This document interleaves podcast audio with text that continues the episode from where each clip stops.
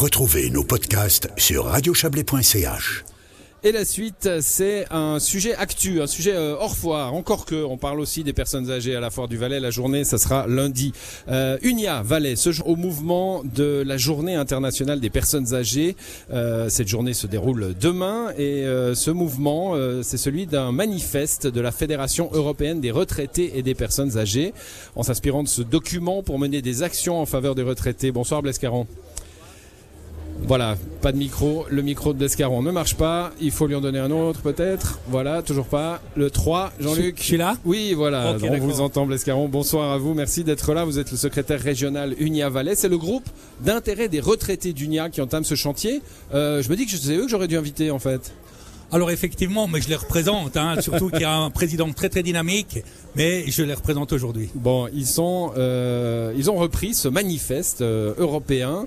Euh, bah, déjà, on apprend ce- cette fédération européenne proche des syndicats. hein. D'ailleurs, euh, l'Union syndicale suisse, Unia, fait partie de, ce- de cette fédération. Effectivement, c'est le seul syndicat suisse qui fait partie de cette fédération et qui travaille aussi en collaboration avec les syndicats au niveau européen. Cette fédération représente les personnes âgées et les retraités dans le cadre des institutions européennes.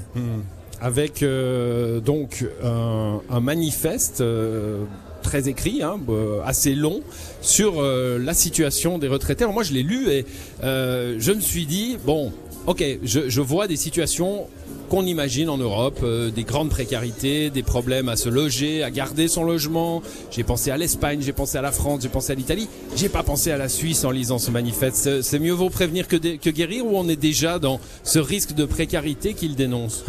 Alors effectivement, on n'est pas dans les mêmes situations que dans certains pays très pauvres d'Espagne, mais si vous, vous regardez par exemple sur les revenus des retraités, il faut savoir qu'en Suisse, la moitié des retraités vit avec moins de 3600 francs par mois. Là, on est clairement dans de la précarité. C'est pas une précarité absolue, mais c'est une précarité très importante. C'est pour ça que dans ce cadre de, pour lutter contre la précarité, le groupe des vétérans va notamment se, s'investir beaucoup dans la, l'initiative qui est sur la table pour une 13e rente AVS pour augmenter les revenus des, personnes âgées et des retraités parce qu'avec 3600 francs par mois, soyez retraité ou que soyez personne active, vous ne pouvez pas vivre et vous êtes clairement dans de la précarité. Il y a, un angle très intergénérationnel hein, dans ce manifeste de la FERPA, cette fédération européenne, euh, qui consiste à dire bah, finalement les précarités on les trouve au debout hein, de la chaîne sociale, euh, les plus jeunes.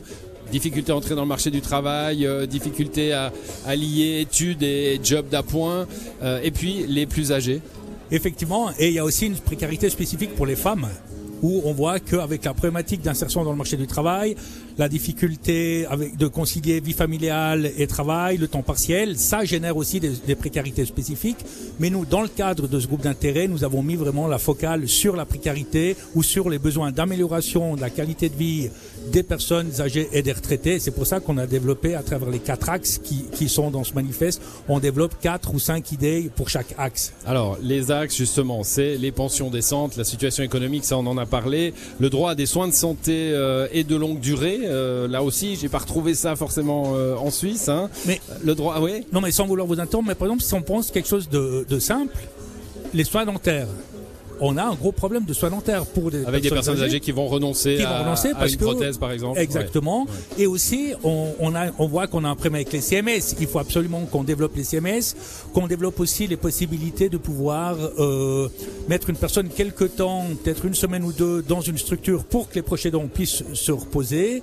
Ou encore la nécessité d'améliorer les conditions de travail pour le personnel des CMS, notamment à travers une convention collective, parce que c'est des jobs qui demandent beaucoup, c'est des jobs qui ont été applaudis hein, durant le Covid, et on voit que malgré tout, leurs conditions de travail ne s'améliorent pas, alors qu'elles méritent, elles prennent en charge ce qu'on a de plus cher, nos parents, elles mériteraient d'avoir de bien meilleures conditions de travail. Bon, je, vais, je vais arrêter de vous dire que je retrouve pas ça en Suisse, parce que sinon vous allez me, me choper à chaque fois.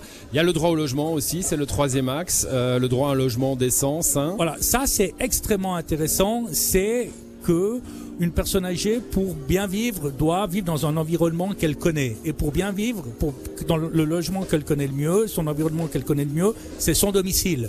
Donc, on va lancer à travers une action politique, on va demander au canton qu'il développe un fonds spécifique pour transformer les logements des personnes euh, âgées, pour faire les adaptations nécessaires à sa situation, notamment les salles de bain, les rampes d'accès, et ça permettra aux personnes âgées de rester plus longtemps à domicile parce qu'on voit qu'il y a une corrélation, une corrélation importante entre la qualité de vie et le fait de pouvoir rester à domicile. Et ça, vous allez être raccord a priori avec euh, le, la politique hein, qui consiste à, à essayer de, de, laisser les gens à domicile le plus longtemps possible.